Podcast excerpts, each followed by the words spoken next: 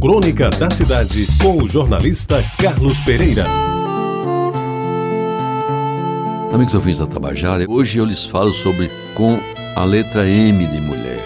Nasci, é claro, de uma mulher, e dos seios dela me satisfiz durante os primeiros meses de vida. Ela me deu força, me ensinou a enfrentar as primeiras dificuldades e me deu também os primeiros castigos, quando eu os mereci. Dela recebi lições de vida fundamentais para crescer e aprender naquele tempo que devia saber fazer as escolhas certas, começando pelas namoradas. Na adolescência, já um tanto livre das amarras da mãe, embora com receio de suas intervenções em matéria amorosa, despertei para as delícias e os perigos do sexo. E ainda que de forma amadora, cheia de medos, fui avançando na tentativa de conhecer as mulheres mais de perto e assim descobrindo as suas intimidades. E aí, meus amigos, se iniciou o desenrolar de um mistério que ainda hoje não foi suficientemente explicado.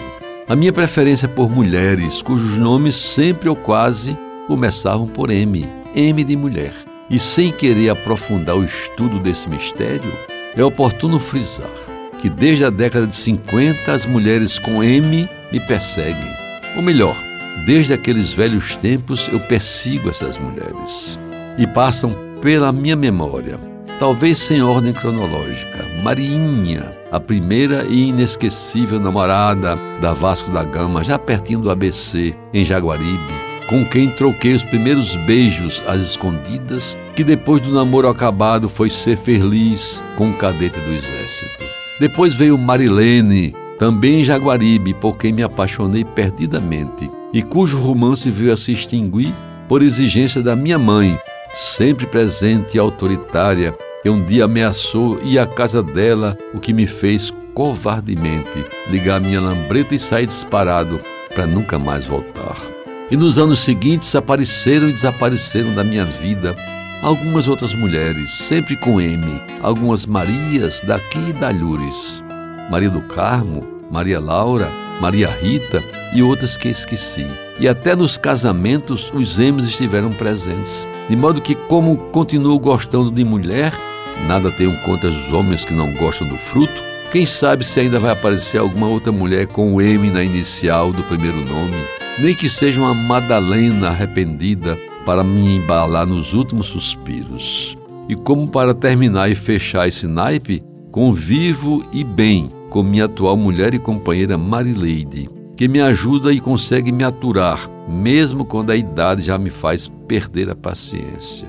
E ela, como as outras, sempre com um M na inicial. E hoje é para ela que eu dedico esta crônica. E, para concluir, de duas em especial que já transformei em crônica, faço questão de destacar neste final de escrevinhar.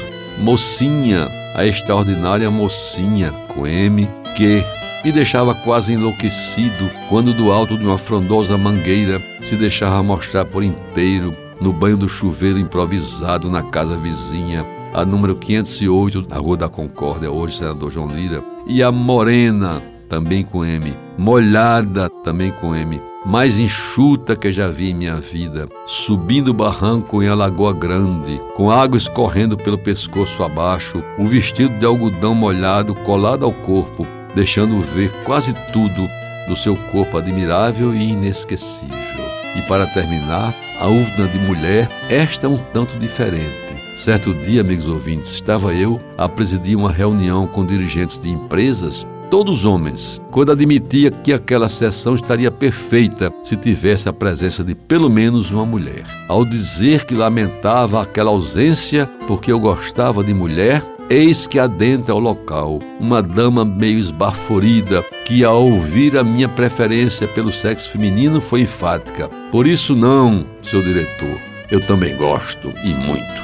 Você ouviu Crônica da Cidade com o jornalista Carlos Pereira.